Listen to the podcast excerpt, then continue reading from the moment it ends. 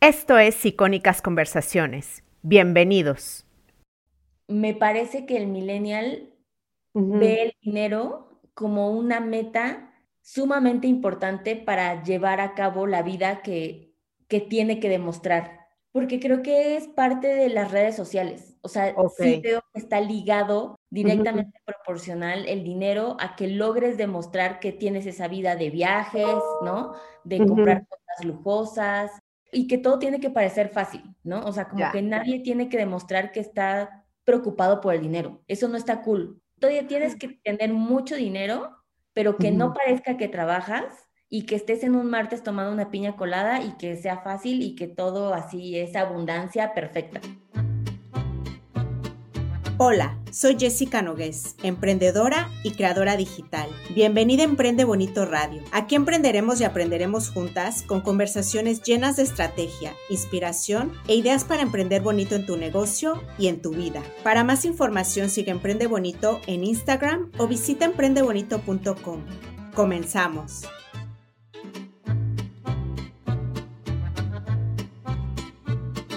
Si eres millennial y andas que no das una con las finanzas, este episodio te va a encantar.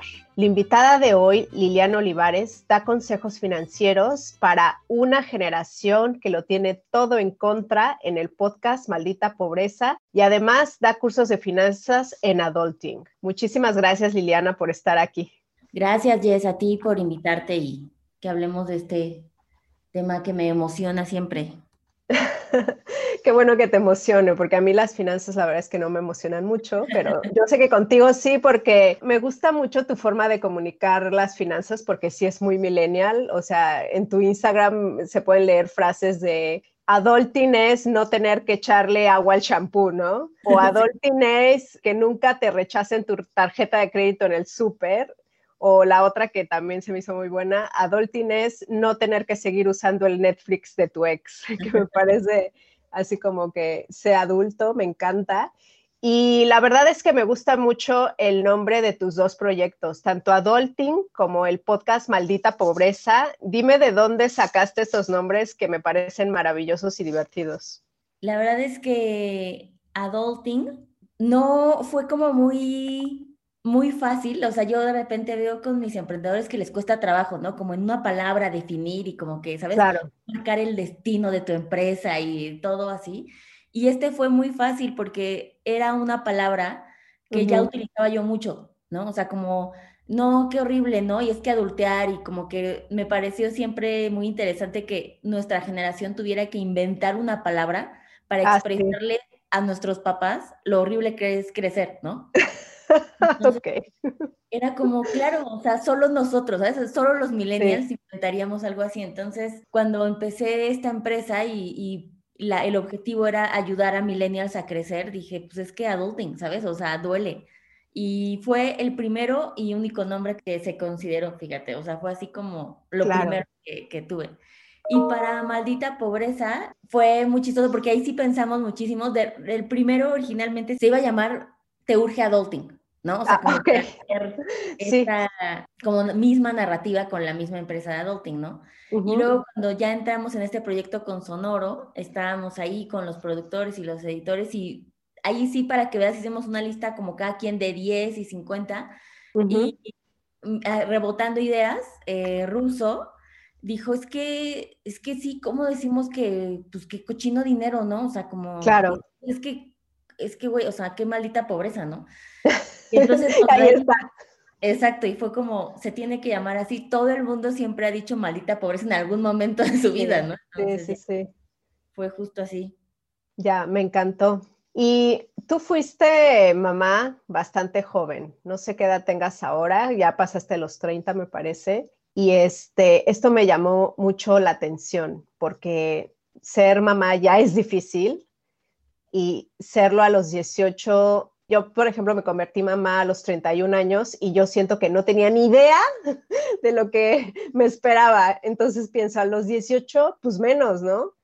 Entonces, cuéntame un poco cómo fue esta experiencia de ser mamá tan joven y cómo llegaste a donde estás ahora con, pues, dando educación financiera y con tus dos proyectos. Sí, fue o sea, yo veo ahora con, ya sabes, con mayor distancia, que la ignorancia is blessing, ¿sabes? Es felicidad. totalmente, porque yo en ese momento, claro que entré en shock, por supuesto, yo tenía 17 años cuando estaba embarazada, nació mi hijo cuando 18 y en un contexto donde nunca pensé que mi vida fuera así, ¿sabes? O sea, como Sí, claro, no, no es que lo planeaste. Mm. Sí, no, ni, ni, se iba a ver bien, ni nadie de mi familia, o sea, yo iba a ser como oh, la oveja, ¿no? Así, la, sí. la invertimos y la cagó. Pero como que en ese momento, claro que estaba impactada, pero no me parecía imposible. O claro. yo no visualizaba por qué mis papás entraban en este drama de ya arruinó su vida de por siempre, ¿no? Sí. Y, por supuesto que ahora, que chistoso, conforme más crezco, más pánico me da, ¿no? Porque ahora pico. sí. ¿Qué es eso? Pero también me queda claro que si no hubiera sido yo mamá a los 18 años, no hubiera hecho lo que he hecho hasta hoy, ¿no? O sea, sí. porque se vuelve este drive de saber que tienes que hacer algo. Yo estaba, en ese momento estaba estudiando y, terminé, soy graduada de la ENAT, de estudiar arte dramático. Yo quería vivir del teatro. No me iba a poder ni mantener a mí, ¿no? O sea, eso. Sí. Entonces, como que este mismo mm, estrés, tal vez, es lo que yo siempre, y siempre le digo en mis talleres, ¿no? Como que el pánico o te detiene o te mueve, ¿no? O sea, como que, y creo que a mí en ese caso sí fue moverme, ¿no? Y fue como, a ver, también hubo este elemento de orgullo, de cómo, o sea, no olvídenlo, o sea, ya sé que no está cool, pero mi vida no se detiene, ¿no? O sea, yo no dejo de tener sueños ni, ni logros y por supuesto que sí, ahora hay un niño, pues hagámoslo para los dos, ¿no? Pero a mí, mi, mi papá era, fue psicólogo y entonces como que había este muy metido el, con el ejemplo, ¿sabes? Había que predicar. Entonces a mí me da mucha angustia es ser mamá de alguien que no fuera algún tipo de ejemplo, ¿no? Entonces, mis papás siempre como que sí fueron un poco soñadores en, no, sigue tus sueños y bla, bla, bla. Entonces, en este ánimo, pues para mí era, pues sí, ¿no? O sea, mi vida aquí no se acaba y se los voy a demostrar, no para ustedes, sino porque para mí y para mi hijo, ¿no? Entonces, eso ayudó mucho a moverme rápido, ¿no? O sea, como a seguir pensando que y las finanzas fue algo muy chistoso porque me di cuenta que justo estamos cero preparados para ser adultos, ¿no? O sea, cuando yo llegué a mi casa con mi esposo fue así de, ¿de qué estás hablando? O sea, no tenemos ni idea de nada, o sea, de tipo de dónde se paga la luz, ¿sabes? ¿Cómo se paga la renta? Exacto, pues era como de qué me está hablando. Me acuerdo cuando fuimos a firmar el contrato y el señor decía cosas como aval, y yo, ¿de qué está hablando? O sea, porque, ¿sabes? Yo estaba en la prepa y estaba en la ENAT y yo salía y mis papás me daban semanalmente dinero tipo casi para la café, ¿sabes? O sea, como no tenía ni idea. Entonces sí me di cuenta lo mal preparado que estamos y yo la sufrí muchísimo con el dinero porque, pues te digo, un poquito en este ánimo del orgullo, también fue de no vamos a aceptar nada de nadie, ¿no? Y ah, entonces dignamente nos fuimos con nuestra pijama y nuestras, nuestra ropa tu maletita, sí. Y tu maletita, porque no teníamos nada, porque mis papás fue de, ah, ok, está perfecto, pero pues te llevas lo que has comprado tú, o sea, nada, ¿no? Y yo, bueno, mochila, ¿no? ok.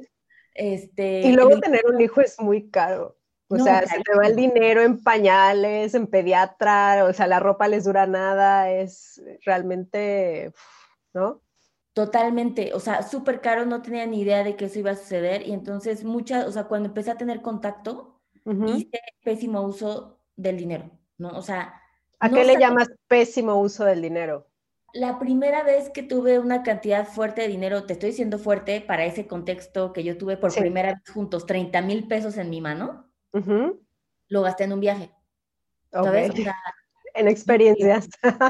Claro, o sea, y aparte en el viaje más caro, bla, bla, bla, entonces totalmente. Y constantemente, o sea, me endeudaba y me endeudaba. O sea, yo fui la primera, la clásica millennial que le dio una tarjeta de crédito y perfecto, y pagaba los mínimos, ¿no? Y entonces de repente, cuando la situación ya de la vida adulta se empezó a poner difícil, que, pasamos por situaciones económicas muy difíciles, yo a los 23 años, cuando nació mi segundo hijo, tuvo un problema cuando nació, entonces el hospital fue carísimo, ¿no? O sea, claro.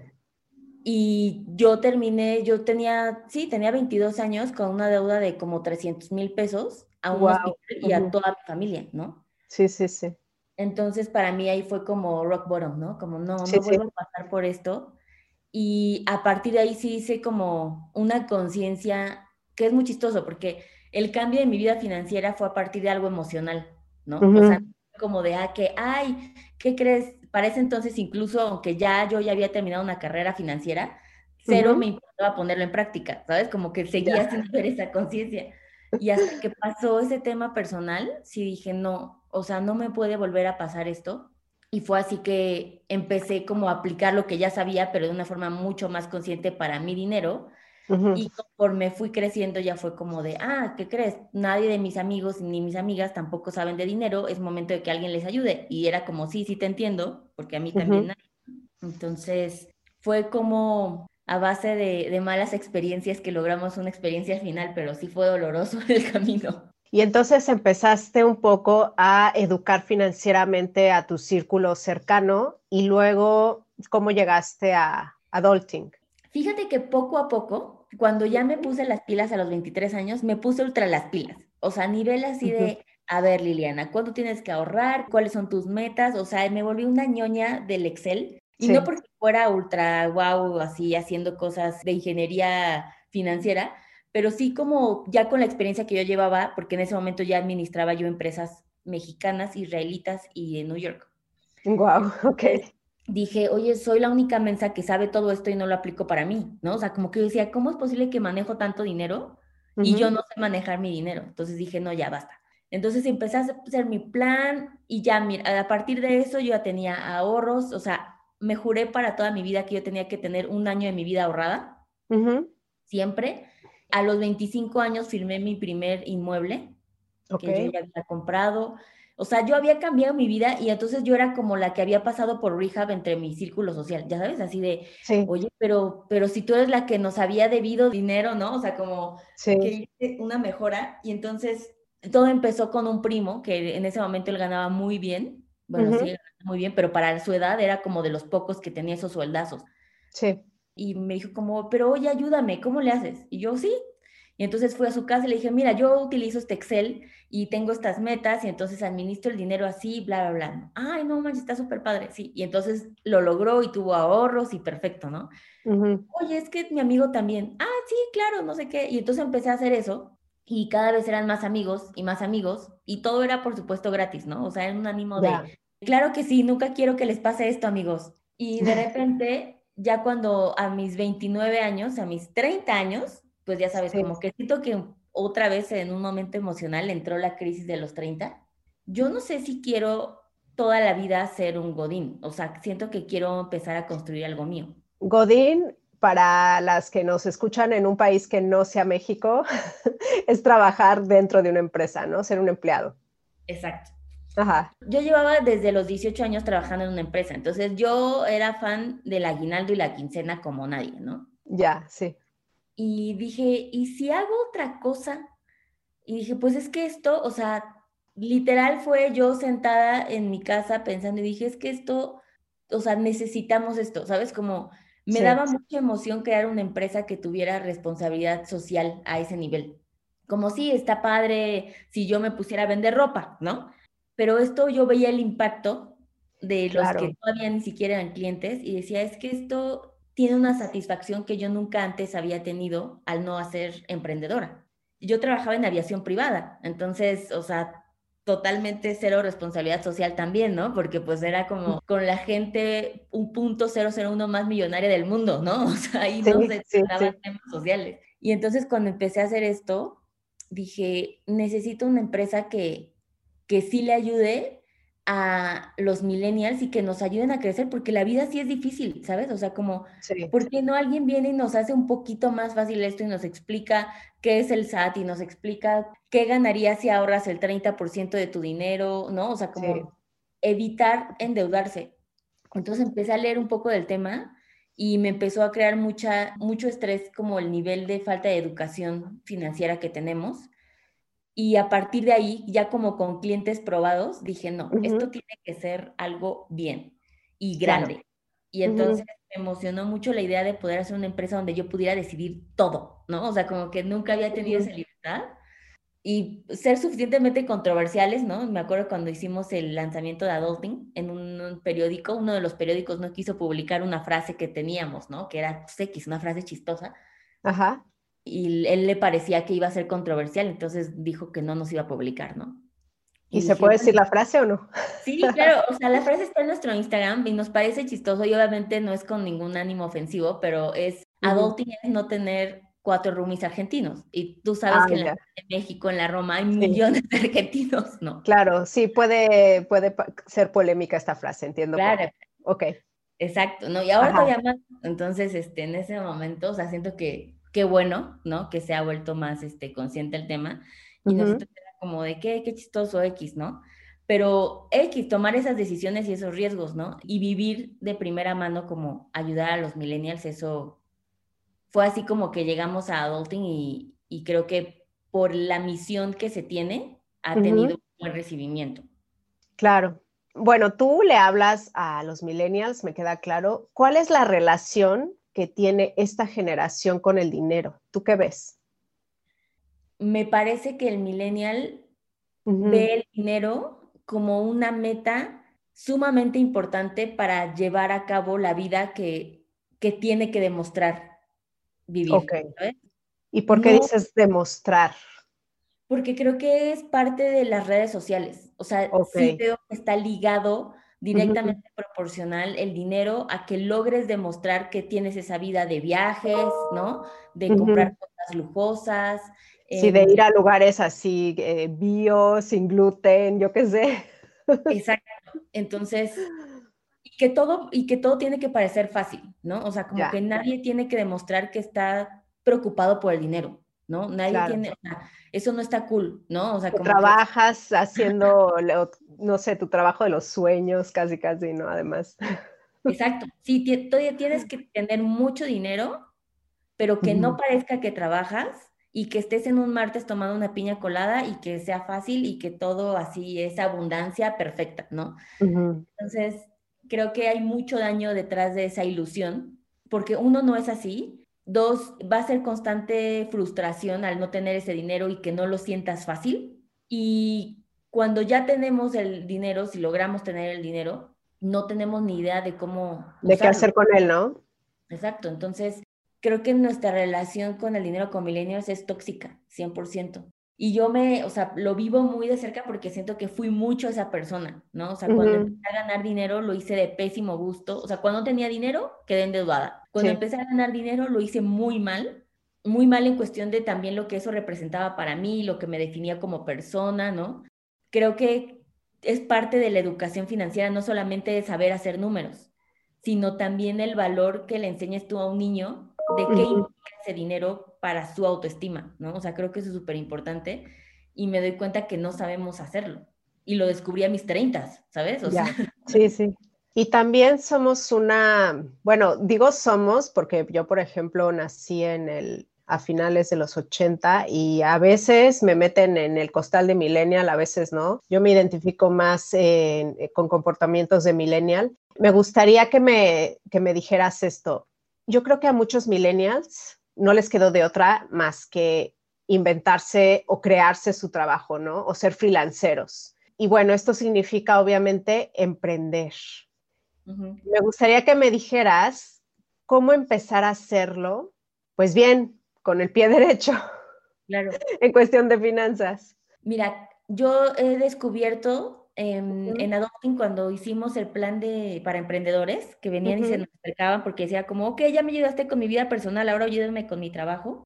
Siempre compruebo una y otra vez que el éxito del emprendimiento tiene la base del emprendedor, ¿no? Si tú como emprendedor organizas tus finanzas y te preparas para un proyecto que vas a emprender, las posibilidades de que ese proyecto tenga éxito son mucho más altas porque aparte tú eres como la cabeza y el corazón, y si eres alguien que con sus finanzas personales está emprendiendo para salir de esas deudas, para que este va a ser el vehículo que crees que te va a hacer millonario de la noche a la mañana, el nivel de estrés que le cargas a ese proyecto seguramente va a ser poco sostenible. y seguramente un emprendedor que su base financiera no es sólida, que tienes deudas, que tienes más del 30% de tus ingresos ya comprometidos con otras instituciones, bancos, créditos, que no tienes, no sabes administrar tu dinero,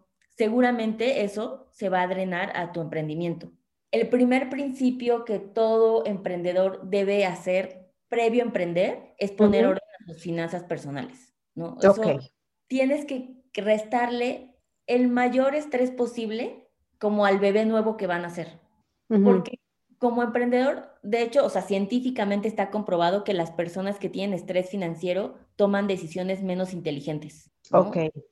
Eh, sí, tiene, tiene todo el sentido. O sea, tu mente o tu pensamiento está como atrapado en ansiedad, ¿no? Quizá o en miedo o en incertidumbre y pues obviamente influye a la hora de que tienes que tomar una decisión, ¿no? Exacto, tiene, viene desde un lugar de desesperación, ¿no? No de claridad si tú como emprendedor, yo siempre les aconsejo, a ver, antes de emprender, muy bien, y hay que tratarlo como dos cosas separadas, ¿no? Tú como emprendedor y tu emprendimiento. Y el emprendedor debe revisar que sus deudas estén abajo del 30%, que no tenga de preferencia dos tarjetas de crédito, no debe tener más, porque eso simplemente por estadística, si tienes cinco tarjetas de crédito, más factible que te termines endeudando con esas cinco tarjetas de crédito. Cinco tarjetas de crédito, de verdad, eso existe. Yo con trabajos tengo una. Exacto, no, te sorprendería, o sea, que llegan con 14 tarjetas de crédito. No, wow. Y, o sea, obviamente todas te cuestan dinero. La mayoría les cuesta dinero y, a ver, o sea, ¿quién se va a andar acordando de 14 fechas, no? O sea, no, no, no, es imposible, no. O sea, aunque te pongas recordatorios en el teléfono, o sea, te va a sonar a cada rato. Exacto. Entonces, abajo del 30%, dos tarjetas de crédito. A lo mucho, ¿ok? A lo mucho. Su fondo de emergencia, que el fondo de emergencia siempre en Adulting, yo creo que no existe lugar donde más se hable del fondo de emergencia que en Adulting, que es tener mínimo como emprendedor tres meses. Yo recomiendo que ya cuando estés siendo emprendedor y no solo una persona con un trabajo fijo, tu fondo de emergencia de emergencia sea de seis meses de tus gastos fijos. ¿okay? O sea, este fondo es como para mantener el negocio sin ingresos. Exactamente. Es, ¿Con qué voy a vivir de aquí a que me dé mi trabajo? Entonces, es tarjetas de crédito, endeudamiento, tu fondo de emergencia de seis meses. Y por último, yo siempre a nuestros adultings que vienen para emprender, les digo que hagamos una simulación de seis meses. Y la simulación de seis meses es antes de que arranques tu emprendimiento, tú ya debiste hacer tu proyección, ya sabes cuánto quieres vender, cuánto te gustaría de utilidad, ¿no? Todas las cosas de tu negocio y claro. Ahí es donde siempre flaqueamos porque el emprendedor está dispuesto primero a sacrificarlo todo, así, no, no, no, yo no voy a ganar ni un peso. Y en cuanto llegas a vender tu primer producto, te comes tú todo el dinero, ¿no? Y se te olvidó que no ibas a tener sueldo. haz la proyección y ponte un sueldo. Entonces, la simulación que yo les recomiendo es que antes de emprender, vivan por seis meses con ese sueldo.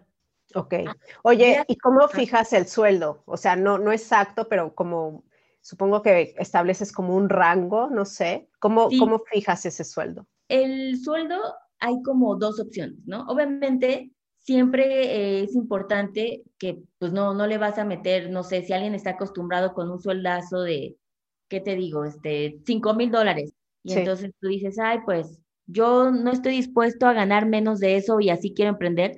Seguramente vas a hacer que tu emprendimiento pues sufra el costear ese sueldo. Pero siempre es importante, aunque sea poco un significativo, ponerte un sueldo. Entonces, el sueldo puede estar basado en algo mínimo, ¿no? O sea, puede incluso basarse en tu sueldo mínimo del país. ¿no? O sea, ¿cuál es lo mínimo que yo tendría que pagarme por ley? Haz de cuenta, ¿no? Ya, ok. Y que también ahí vayas viendo que tu emprendimiento pueda aguantar pagarte este, estas opciones. Entonces, esa es la opción. Primero, calcules, eh, puedes utilizar eh, solamente considerando el sueldo mínimo de tu país. Otra opción que puedes utilizar es que tu sueldo lo bases en tus gastos personales indispensables. Ok. Y entonces haces un promedio, un promedio de tres factores. El primero, tus gastos personales indispensables. Luego puedes eh, hacer un comparativo de cuánto te pagarían como freelancero haciendo el mismo trabajo que vas a hacer en la empresa. Ok. Y el tercer factor, cuánto le están pagando a alguien dentro de una empresa por hacer tu mismo trabajo. Ok. Y entonces haces ese, este promedio de tres factores y llegas a una cifra. Y por eso siempre les digo, si en la simulación tú logras vivir con esta proyección de sueldo por seis meses, ya viste que es sustentable para ti, ¿no? Porque digo, igual y te pusiste mil pesos, ¿no? Y pues sí, la empresa le fue súper bien porque sí te puede pagar esos mil pesos, pero pues tú no vas a ni comer maruchan, ¿no? Entonces, si logras hacer esta simulación antes de arrancar el emprendimiento con ese sueldo, ya va a estar comprobado que sí logras eh, vivir con eso. Y otra opción que pueden utilizar para calcular su sueldo, que puedan tomar en cuenta, es como ponerte la base de un mínimo, este, lo que te decía, de un mínimo de tu país, por ejemplo, y la otra opción es que a esa le añadas una comisión. Y entonces digas, ok, yo de base voy a ganar 3.800 pesos y cada vez que yo venda más de 10 mil pesos o la meta, me voy a añadir un 3% de comisiones. Ok. Sí, como lo harías con un vendedor, digamos, ¿no? Exactamente. Y entonces eso te va a permitir que también tú tengas beneficios porque tu emprendimiento sí va arrancando, ¿no? Entonces, uno de los errores financieros que cometen los emprendedores es precisamente no fijarse este sueldo, ¿no? Luego, había otro error financiero que me habías mencionado, que era no tener metas de rentabilidad. Exacto. Sí, este error eh, financiero es súper importante y yo creo que tú vas a tener muchísimas historias al respecto de cómo cuando uno trabaja en una empresa, pues normalmente tienes un jefe o ya los lineamientos de la empresa llegan y te dicen hay que vender esto a esta rentabilidad y tenemos que ganar, ¿no? Y tú, ah, pues en tu junta de los lunes dices, perfecto, qué bueno que alguien hizo estos números, ¿no? Gracias, bye. sí. Cuando eres emprendedor, como que no logras tener esta disciplina, ¿no? Ok. error muy común que ya nosotros, mira, ya con la bendición de que algo se venda, ¿no? Ya Sobre todo ahora en época COVID, ¿no? Yo creo que muchos estamos sobreviviendo, literal. O sea, estaba, no me acuerdo dónde vi esta estadística hace poco, que como alrededor del 70% de emprendedores no sobrevive después de dos meses de porque no tiene precisamente esta reserva de la que tú hablabas. Y el COVID llegó de repente, o sea, no fue que se anunció ya, bueno, sí un poco, quizá un mes antes, ¿no? Pero eh, mucha gente no se lo creía. Bueno, ahorita pasamos un poco a eso de, del COVID, pero sígueme diciendo de la rentabilidad. Sí, entonces no tenemos esa disciplina, ¿no? Exacto, uno ya llega el billetito, se persina y that's it. Entonces, un gran error es que no te pongas fija, eh, metas fijas que puedas ir monitoreando. Ok. Que esto implica, pues, ser bien honesto, ¿no? Por eso yo no, no amo los números porque no me considero que soy Rain Man y que soy una geek de cálculo mental, o sea, no. Pero lo que me gusta mucho de los números es que son objetivos, ¿sabes? Okay. Sí, sí. Yo como persona que soy 100% como súper emocional y llena de sentimientos, me da una paz que haya objetividad en las matemáticas, ¿no? Ok. Porque justo esto como emprendedor te obliga a ser objetivo, ¿no? Y a confrontarte con el éxito o el no éxito de tu emprendimiento en cuestión de números, porque es meramente un éxito relativo a números. Entonces, ponerse métricas de decir, a ver, yo tengo que vender esta cantidad al mes con ganar esta utilidad al mes. Y la otra métrica que siempre se nos olvida es ir monitoreando cuántos clientes nuevos vamos teniendo. Y eso es algo, un, error como muy común que cometemos como emprendedores y que eventualmente se vuelve uno de los grandes problemas. Como que al principio nos fue bien y tal vez nos apoyamos en el círculo social, ¿no? O sea, como que vamos haciendo esta red y se nos olvida que tenemos que ir viendo y midiendo qué tanto vamos convirtiendo de nuevos clientes, porque eventualmente esos son los que nos van a mantener. O sea, tu mamá te va a comprar hasta cierto número de cosas, ¿no? Sí, tu tía y tu prima, pero pues ya después ya no. Entonces, eso es algo que así creo que es, es un game changer como emprendedor. Si eres suficientemente disciplinado y duro para decir, todos los meses tengo que vender esto, y tengo que tener esta utilidad y este número de clientes, esto te va a ir permitiendo que tu emprendimiento sea sano. Y yo siempre les digo, ¿no? Como esta es la diferencia entre que tú seas como una tiendita que no va a crecer o seas una empresa y que le des el tratamiento a tu emprendimiento como una empresa y una corporación suficientemente seria, ¿no? O sea, que empiece por ti el creértela. Entonces, estas métricas son súper buenas y aparte, si lo haces de forma mensual, te da oportunidad de corregir. Como, ah, caray, no, pues sí, pon tú que sí llegué a la meta y vendí 10 mil dólares, ¿no? Así súper bien, rompimos la meta de lo que creí y vendí 100 mil. Y mi utilidad fue del 2%, híjole. Ah, ok. sí. porque tengo muchos gastos, ¿no? Exacto, que al final ese es el número importante y eso pasa un buen con los millennials. O sea, con este mismo exposure de redes sociales y demás, podemos lograr hacer mucho dinero rápido y fácil. Sí. Y no quiere decir que todo ese dinero realmente sea utilidad. Se vaya, sí, directo a ti. Exacto, ¿no? O le metieron, vendiste 100 mil pesos y le, y le metiste de pauta, cosa que pasa mucho, así 80 mil pesos, ¿no? Y tú así, ah, ok, no, pues sí vendiste un buen, pero ¿a costa de qué, no? O sea. Sí. Y bueno, otro error que me habías comentado es precisamente lo del fondo de emergencia, que por ejemplo te ponía el contexto actual, ¿no? De, ejemplo, que de repente llegó el COVID y muchos negocios pues tuvieron que, que, cerrar, obviamente tuvieron que cerrar, es que yo la verdad es que creo que la mayoría de los pequeños negocios no se esperaban un cese económico tan extenso. Correcto. Entonces, ¿qué me puedes decir sobre los fondos de emergencia? Exacto. Así como nos preparamos como emprendedores y personas individuales con nuestro fondo de emergencia para poder aguantar en caso de que la empresa no esté dando, ¿no? O que, porque el fondo de emergencia personal aplica para todos, emprendedores y no emprendedores, ¿no? Una empresa también debe tener su fondo de emergencia, porque siempre puede haber bajas, ¿no? O sea, digo, nadie se esperaba que esto fuera así a este nivel y con este tiempo tan largo que ha Sí, es una situación extraordinaria y, le viene una crisis. Bueno, yo creo que ya, ya llegó la crisis financiera, ¿no? Exacto.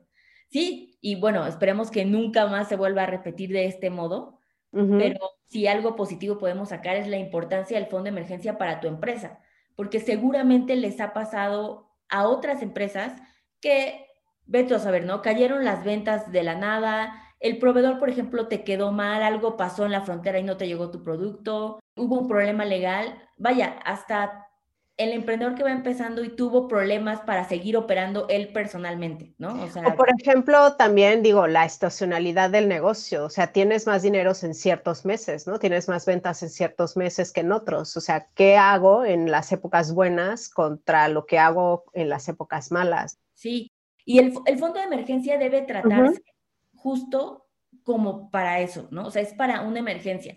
En el peor de los casos que algo anormal suceda, tú tengas la capacidad de seguir pagando tu nómina, tus gastos fijos, seguir con los compromisos que deben tener. Entonces, a los emprendedores siempre les recomiendo mínimo de tus gastos fijos tener tres meses, idealmente seis meses para tu empresa.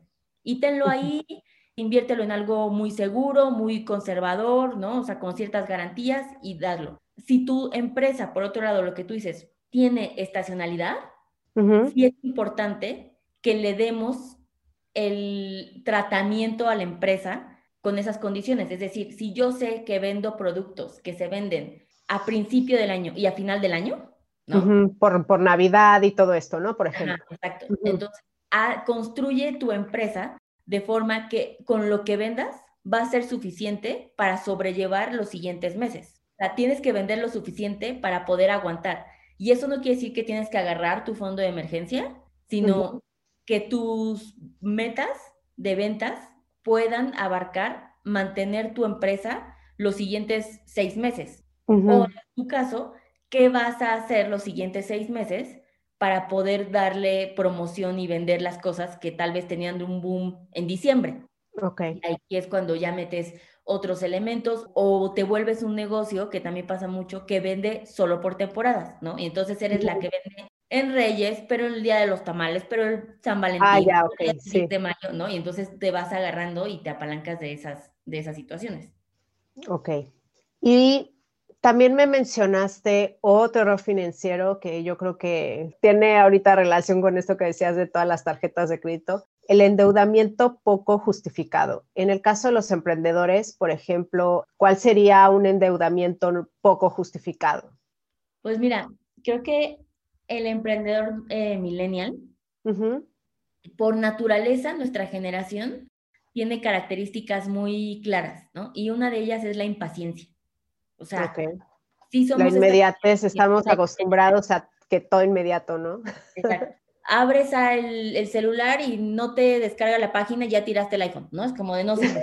o sea, fueron dos segundos, ¿no? Sí. Y parte de ese problema es que no somos pacientes con lo que requiere nuestro emprendimiento.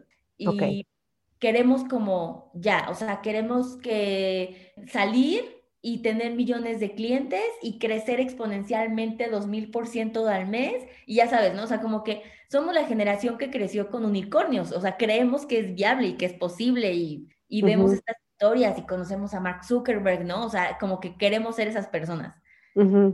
Y claro, o sea, no es, es obvio que es posible, pero nadie dijo que nos pasa a tres de cada diez, ¿no? O sea, no. Sí, no, no. Esa no es la estadística. Y, no, y además de que Mark Zuckerberg vive en otro país, o sea, es también otra realidad.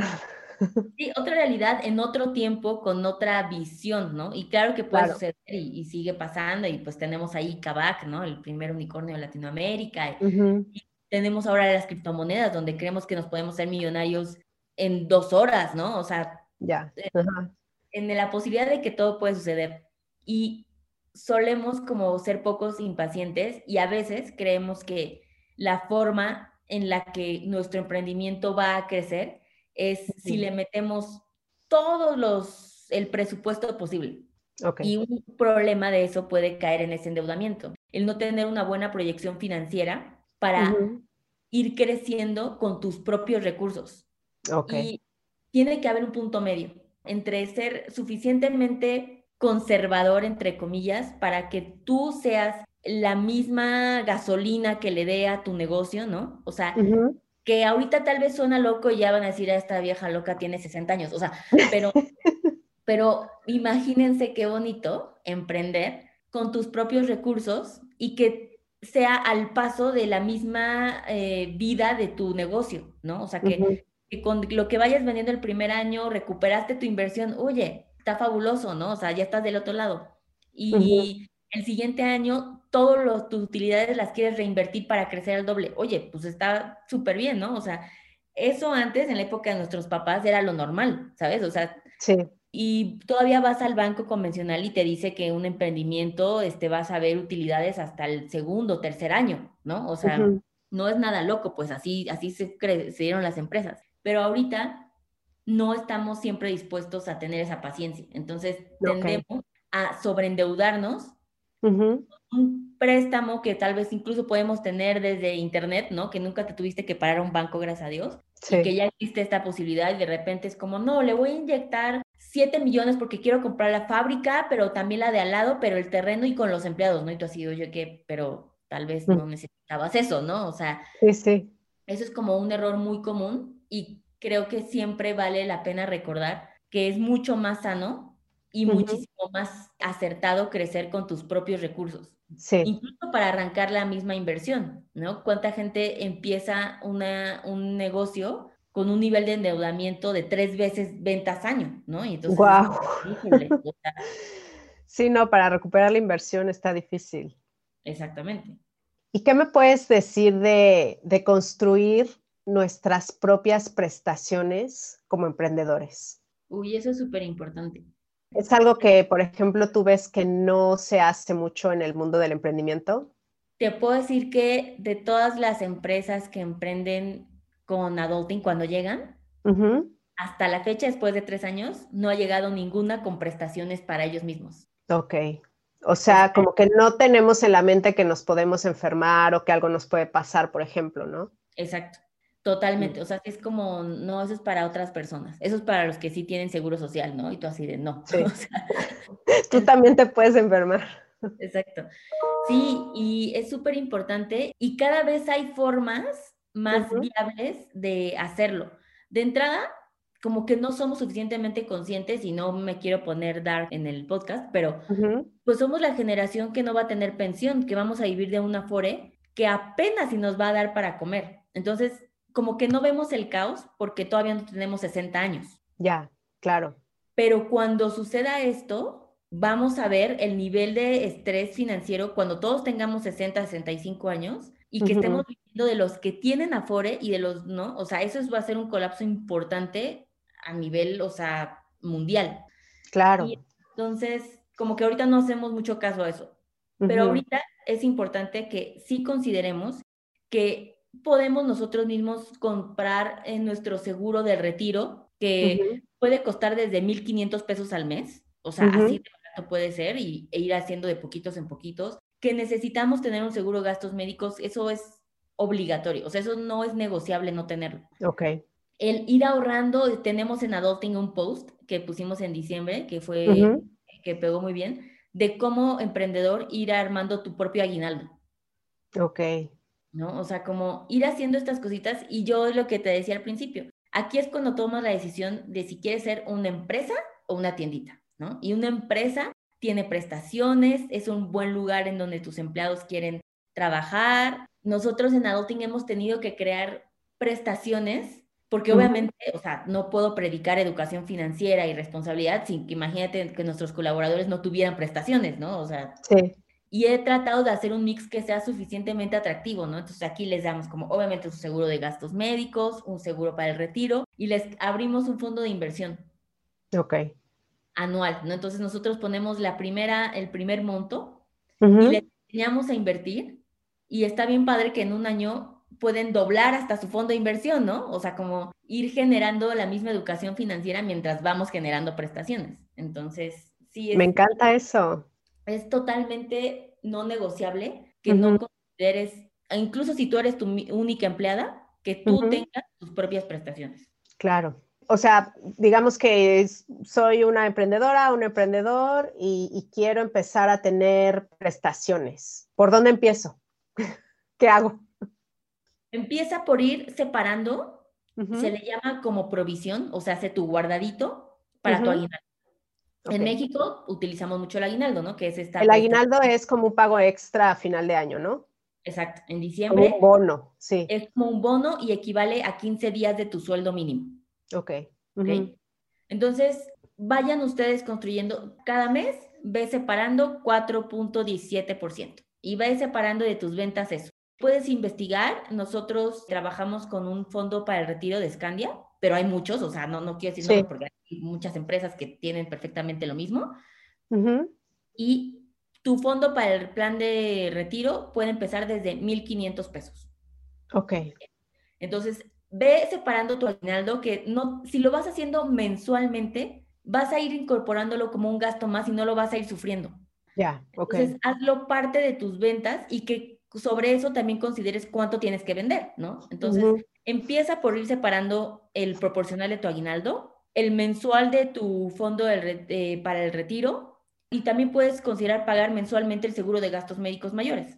Ok. Este, la verdad es que no es impagable. Hay instituciones, por supuesto, todos tienen más y menos, ¿no? O sea, si pagas un súper seguro, seguro tienes muchas más prestaciones, pero lo importante es que te cubra al menos lo básico es viable conseguir un seguro de gastos médicos pagando desde 900, 1200 pesos al mes, ¿no? Eh, hablando de una mujer millennial entre 28 y 34 años, ¿no? Más o menos el promedio de edad. Sí.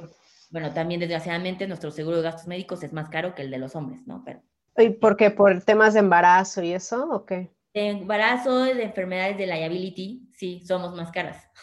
Ah, ok, ya. Wow. Sí. Vale. Tienes un episodio que se llama Ya vete de tu casa, que me llamó mucho la atención. Cuéntame rápidamente cuáles serían como los pasos mágicos, como tú dijiste, para poder salirte de tu casa. Sí, ese episodio me, me gustó mucho porque justo les platiqué de cuando yo me fui por primera vez y lo que te decía al principio, de que te hice de que el aval y eso, entonces es un episodio como hecho para la chaviza, ¿no? O sea, entender cómo se va a lograr y que no sea tan lejano.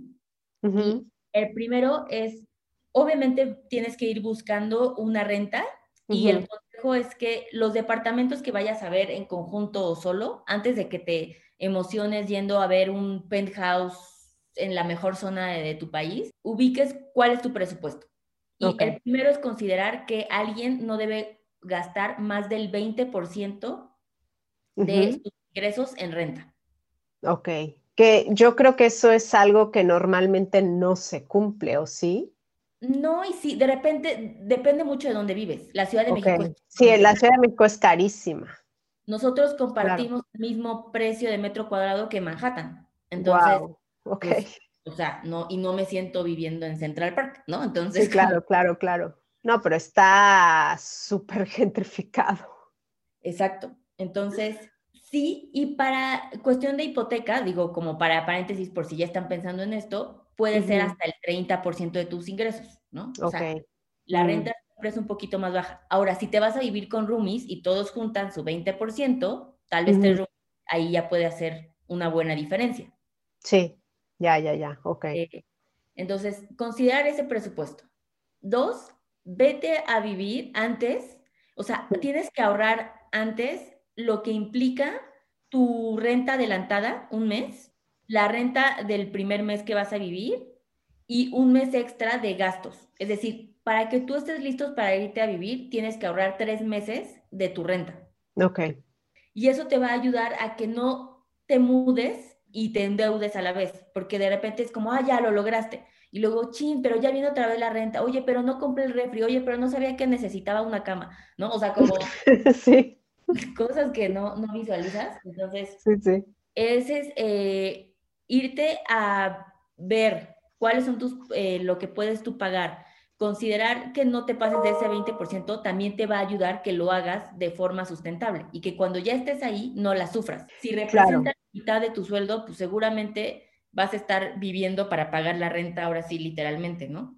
Sí, que bueno, ahí por ejemplo, también habría que considerar como tu vida, ¿no? o sea, cómo más o menos es tu día o tu estilo de vida, porque yo, por ejemplo, le veo más sentido invertir en vivir en una zona en donde encuentro todos los servicios, irme a vivir en una zona en donde no tengo servicios y me tengo que estar transportando a cada rato si quiero ir al banco, si quiero ir al súper, si quiero, ¿sabes? Exacto. Mm. Sí. O sea, porque son gastos también, ¿no? Es tiempo, es dinero. Claro, o sea, no te puedes mudar sin una estrategia de por qué te estás mudando ahí. Y eso implica tu presupuesto, ¿no? Y entonces, como te dices, tal vez va a ser una zona más cara, pero ¿qué crees? Está al lado de mi trabajo y me ahorro todo lo que gastaba en transporte. Claro, y tengo el banco abajo y el súper y yo qué sé, y, un parque, ¿no? Si quiero hacer ejercicio, yo qué sé. Exacto. Entonces, mudarte tiene que ir ligado directamente con un presupuesto que te visualice ver cómo vas a acomodar tus finanzas para hacerlo. Y cuando tenemos la oportunidad, yo siempre hago, es un acto de paciencia, pero que te va a tal vez dar más probabilidades de que lo hagas con éxito. Si te estás mudando, o sea, si te vas a independizar, es porque ahorita tienes un buen colchón para seguir viviendo. Okay. Entonces, aprovechemos la oportunidad de vivir simulando como si ya estuviéramos viviendo allá. Y yo siempre les digo eso, por tres meses, separa como si estuvieras pagando tu renta y vas ahorrando eso, ¿no? Y en tres meses ya tal vez vas a juntar eso. Y el resto, el 80%, vas a vivir con tu ahorro y tu 50% de gastos y de etc., ¿no? Pero si tienes la oportunidad de practicar cómo va a ser esa vida antes de hacerla, pues es una gran oportunidad. O sea, aprovechemos esa ventaja de caer como en blandito, ¿no? Me encanta tus consejos. Y luego ya, o sea, como para cerrar esto de vivir sola o solos, ¿qué sería como un consejo práctico para que no tengas tantos gastos en tu día a día? Para que no tengas tantos gastos en tu día a día. Sí, o sea, por ejemplo, mm, en México es, o sea, sería, por ejemplo, más barato comer en tu casa, o sea, cenar en tu casa y nada más salir, no sé, una noche cada 15 días o una noche al mes. O sea, ¿en, ¿en dónde se va el dinero normalmente? Fíjate que la mayor parte del dinero, eh, eh, al menos de los millennials, se va en cosas que tal vez no consideramos. Pero la primera, gastamos mucho más de despensa de lo que necesitamos. Ya. Y, o sea, cuando llegan con nosotros en Adulting, que tenemos el plan este, ¿no? De One Shot, que te organizamos las finanzas, bla, bla. y les damos un nuevo este, presupuesto y les bajó la despensa y todos así de cómo, o sea, Liliana, pero pues tengo que seguir comiendo y yo, trust me, este es tu presupuesto de despensa. Y te lo puedo decir que después de, no sé, llevamos 3.000 millennials, nadie ha dicho no me alcanzó. Nadie. O sea, lo que hacen es o comprar menos o buscar productos más baratos o cómo le hacen para adaptarse al nuevo presupuesto que tú les asignas, por ejemplo. Compran lo mismo, pero lo que sí necesitan en ese momento. Ah, ya, ok, sí, claro. El nivel de desperdicio es enorme. O sea, sí, eso es verdad. La gente no se da cuenta cuántas cosas se terminan o se quedan en el refri seis meses que obvio ya nunca nadie se lo va a comer o que sí lo terminas tirando. Sí lo que hacemos es que trabajamos con el presupuesto y tu despensa, que aparte en pandemia se, o sea, se volvieron locos todos los millennials y, o sea, me llegaban con despensas así de 15 mil pesos y solo soy yo, yo así de, comes caviar diario, o sea, no estoy entendiendo, ¿no? Sí, sí, sí. Y no, pues es como el nuevo shopping, ¿no? Pero cuando ya ponemos un presupuesto, y ese es el presupuesto, por supuesto nosotros esa estadística la sacamos con datos, no creas que nos la fumamos y le atinamos, no, sino que vemos su comportamiento porque literalmente les pedimos sus estados de cuenta, los estudiamos, sacamos la estadística y sacamos el promedio de esa persona. Y siempre ayuda. Entonces, la despensa, siempre si quieren empezar a ahorrar, se los juro que empiecen a recortar poquito su despensa y les va a funcionar. Y por ejemplo, ¿tú crees que los millennials gastan mucho en productos digitales? O sea, suscripciones, membresías, que no sé, que el Netflix, yo qué sé. Justo, justo iba, esa era mi segunda. ah, ya, ok. el segundo son las suscripciones. Es el gasto hormiga de nuestra generación. Ok. O sea, yo creo que te puedo decir que de 10 millennials, 9 Siempre que llegamos y les entregamos como, mira, estas son tus estadísticas, resulta que vienes pagando Headspace desde el 2008. Sí. Es como, ¿cómo? No, sí, ya ni lo uso, ¿no? O sea, de que no sabía ni que existía, ¿sabes? Como la clásica de, no, voy a bajar esto y voy a poner el trial y me voy a poner la alarma y seguro no me van a cobrar. Acto seguido, llevas 10 años pagando, pagando la... la aplicación, sí. a mí me ha pasado con un par de aplicaciones. La verdad es que pasa mucho y como también somos bien flojos para checar nuestros estados de cuenta, pues ahí se cobran. O sea, ese es, ese es el gran win de las suscripciones, que sean automatizadas y que el usuario jamás se dé cuenta de que eso está pasando. Sí. Ese es el segundo gasto. O sea, sí les recomiendo que vayas, cheques tus estados de cuenta. Sí, en qué estoy gastando. Mm. Exacto. Y veas y, y lo canceles, ¿no? Y pues obviamente el tercero tiene que ver como con dos personalidades. Una es el que gasta mucho como en alcohol. Ok. sí es un tema, sí es todo un tema. Y el que no consume mucho alcohol, o sea, no quiero como generalizar en, cuestión de por géneros, o sea, pero sí es más factible que nuestros millennials hombres gasten más en alcohol y nuestras mujeres millennials gasten más en shopping online. Ya, ok, sí, ok. ¿No? Sí, y sí, seguro hay otro que gasta comprando alcohol online, ¿no? O sea. Sí, sí, sí, sí, sí. Pero sí es de lo, de lo más común y de los gastos que más encontramos, sobre todo ahorita en pandemia, ¿no?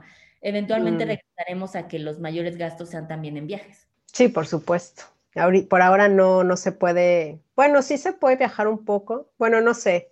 Esto, esto, esto no, mejor no me atrevo a decirlo porque no sé qué va a pasar, todavía hay mucha incertidumbre, ¿no? Yo creo que 2021 también va a ser un, año lleno de, de restricciones. Bueno, Liliana, me gustaría que me dijeras algo que le pregunto a todos mis entrevistados. ¿Tu consejo para emprender bonito cuál sería? Que tenga un propósito lo que sea que vayas a emprender. ¿A qué te refieres con propósito? Me parece que la mejor forma de emprender bonito es que lo que sea que tú emprendas, no, o sea, no, no tiene la obligación de, de, cambiar el mundo ni nada, pero sí tiene que tener un propósito para ti personal. ¿sabes? Sí. Aunque tenga un impacto pequeño, o sea, yo por ejemplo creo que tú impactas la vida de, de muchos, ¿no? Y o sea, les estás ayudando a sus ahorros o quizá a comprar su primera casa, o sea, yo creo que para ti eso es muy, pues muy significativo, ¿no? Sí, creo que es la forma de hacer un emprendimiento más sustentable. Seguramente emprender ya sabemos que es difícil, entonces mm. cuando tu emprendimiento está lleno de un propósito, de, de, una misión que para ti te impacta y que quieres ¿no? Eh, promover, que quieres dejarle compartir con alguien, me parece que eso es un gran motor para hacerlo más suavecito todo el proceso. Sí, claro, es, es, de hecho es como un, este, un salario emocional, ¿no? Saber que estás ayudándole a alguien. Exacto, 100%. Me encanta. Pues Liliana, te agradezco tu tiempo. Por favor, antes de que te vaya, ¿dónde te encuentran tus redes sociales? Eh, lo que nos quieras contar. Sí, pues nos encuentran en, en, Adulting, en Instagram, que es arroba adultingmx. Ahí tenemos talleres mensuales de finanzas para millennials a precios sumamente accesibles, porque es nuestra misión, dar educación financiera para todos. Por ejemplo, ahorita con la pandemia estás haciéndolo online, ¿no? ¿Cómo? Sí, son talleres online, los pueden tomar, no importa, aplican para todo el mundo, o sea, puedes estar aquí en Europa, en Estados Unidos. En Argentina, en Chile, da igual, ok. Este, son online, hay taller de finanzas para millennials, para aprender a invertir, para aprender financieramente cómo emprender. Entonces, todos esos talleres los encuentran en Instagram, en Adulting. A mí me encuentran como arroba lilolivares-bajo y en nuestra página web también de Adulting, que ahí es donde directamente podrían comprar sus accesos a los talleres o a las asesorías personalizadas, que es otra misión que tenemos, que no se vea como que solo los millonarios pueden tener asesores financieros. Créanme que no, porque todos nuestros clientes todavía no son millonarios y tienen un asesor financiero. Entonces, y tu podcast. Y mi podcast, que es Maldita Pobreza, que también lo pueden escuchar en Spotify, en Apple, en todos los lugares donde se escuchen podcasts. Ahí estamos en Maldita Pobreza, que nos hace reír mucho. Sí, me encanta. Pues muchísimas gracias Liliana y a ti emprendedora te veo en el próximo episodio. Gracias por estar aquí. Tú me inspiras y lo haces posible. Si te ha gustado, por favor, ayúdame a compartirlo. Suscríbete o sigue Emprende Bonito Radio en las diferentes plataformas para que no te pierdas ningún episodio y me ayudes a la continuidad de este podcast. Te invito a seguir la conversación en redes sociales y a suscribirte a la newsletter en emprendebonito.com. Ya sabes que emprender juntas es más bonito. Gracias por escuchar Icónicas Conversaciones, en donde exploramos ideas clave y hacks para una vida plena y con propósito. Sapiencia y ciencia para la vida. Asegúrate de no perderte ningún episodio suscribiéndote en tu plataforma de podcast preferida. Para más contenido y actualizaciones, sígueme en mis redes sociales. Me puedes encontrar como Jessica Austria. Hasta la próxima.